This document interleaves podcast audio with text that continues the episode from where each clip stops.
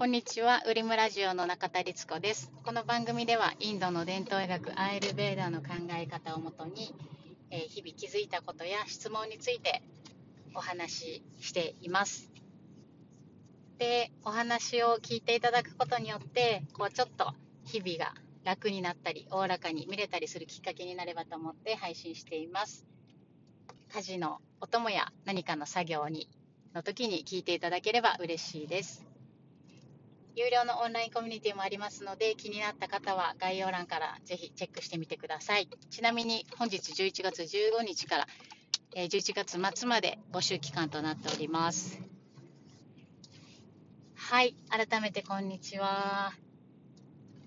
えー、少しずつ朝晩がまた気温が下がってきた感覚はありますが、皆さんどうお過ごしでしょうか？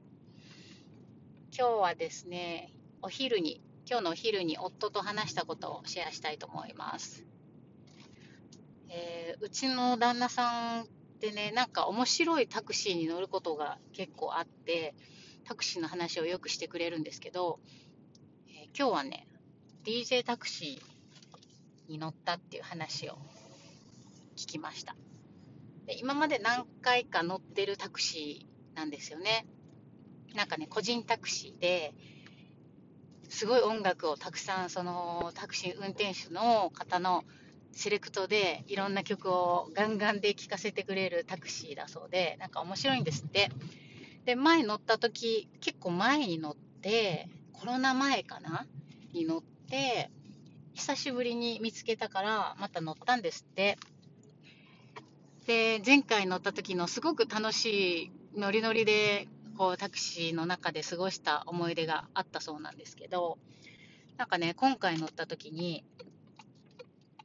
なんか様子が前のその DJ タクシーのノリノリの運転手さんとはまた全然違う様子だったんですって。で、あれ、なんか今日どうしたんですか？みたいな感じで聞いたら、なんかね、本当に元気がなくて、いやー、私はいろいろ後悔してますわ、みたいな感じで話し始めて、で、コロナの期間中、あの、全然タクシーに乗ってなかったんですって。で、どうやって生活してたかというと、その時、あの、タクシーの運転手さんに、えっとね、月10万だったかな。とかがこう補助されてたんですよね、その国の制度としてそういう制度があったんですけど、それで生活していたそうなんですよ。で、まあ、復帰して、そのタクシーに乗り始めたら、やっぱ私はタクシーの運転、タクシーに乗るのがすごくあの好きですわ、みたいな感じで。で、何を後悔してるかっていうと、まあ、ね、バブル世代をからタクシー運転手をしていた方で、なんかその頃ってそんなに頑張って働かなくても、こう、お給料も高かったし、こう、ね、こう、奥さんには頑張って働けみたいな風に言われたけど、そんなに働かず遊んでばっかりいたんですって、そこそこちょっと働けばお金が入ってくるから。で、そうしてなんかこう仕事を一生懸命頑張らずになんか遊んでたことで結局離婚してしまってでまあそんなこんなでまたコロナみたいなものがやってきてでまあ補助があるからちょっと何もせずにこうもらうお金で生活をしていたらなんかこうなんかもう元気がなくなってきたみたいなことを話されていて。でまあ、旦那さんにそれを聞いて、なんか、私、全然その運転手の方知らないんですけど、なんかこう、泣けてきてしまって。うん。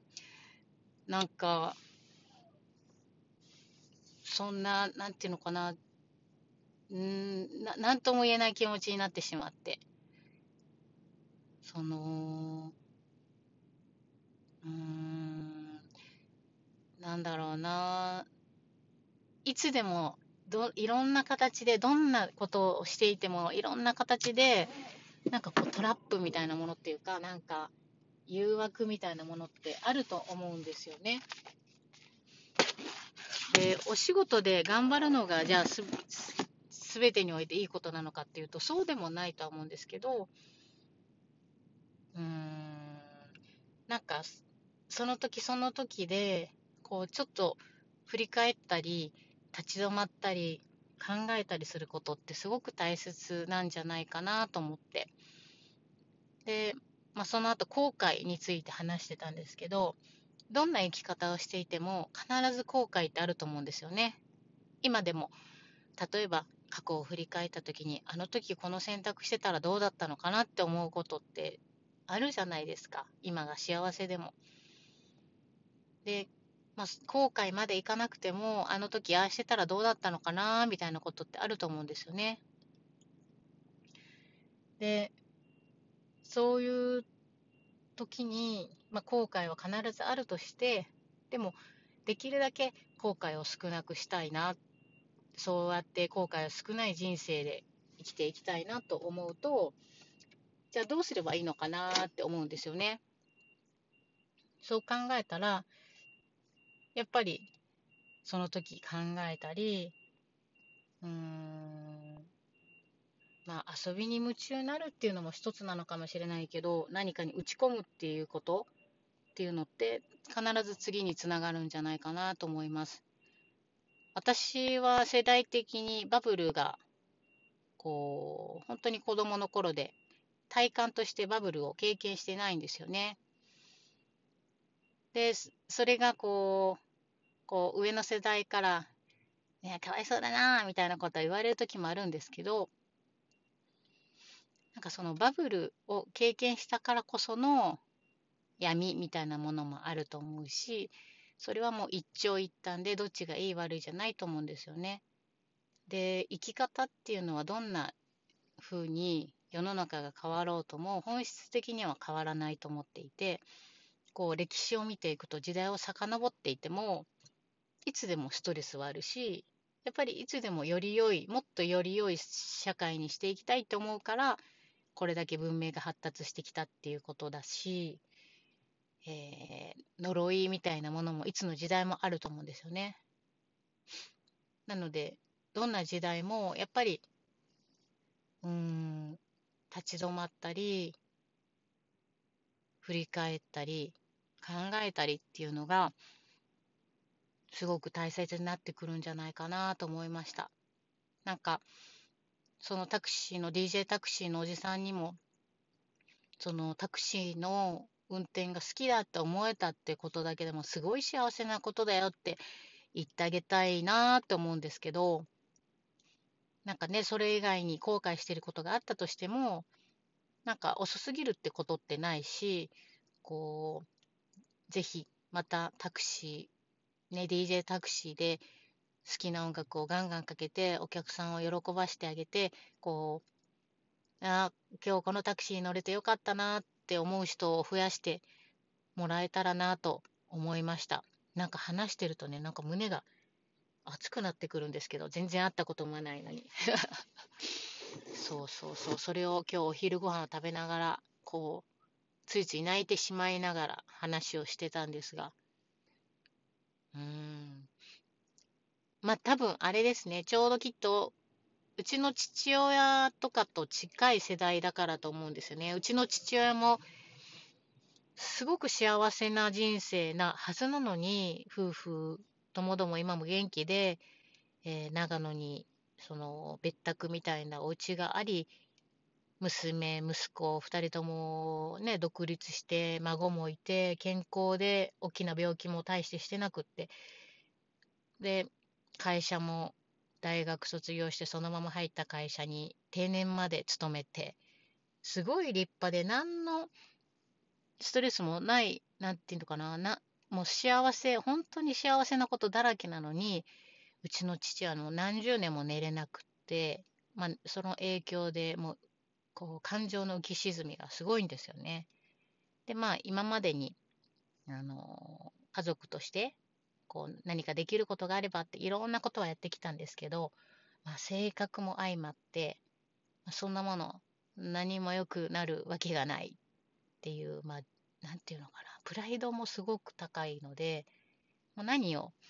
やろうとしても無理なんですよね。で、それで、あの、私は、こう悩んでるわけでももうないんですけど、そこはもう通り越しちゃったんですけど、なんかもっともっと些細な幸せに気づいてもらいたいなっていうのをもうただただ思います。まあ、父にもそうですし、そのタクシー DJ タクシーの運転手のおじさんもそうだし、もう本当にささやかな幸せを、ああ、幸せだなーってちょっと感じることで、全然こう世の中の見方やこう一日の、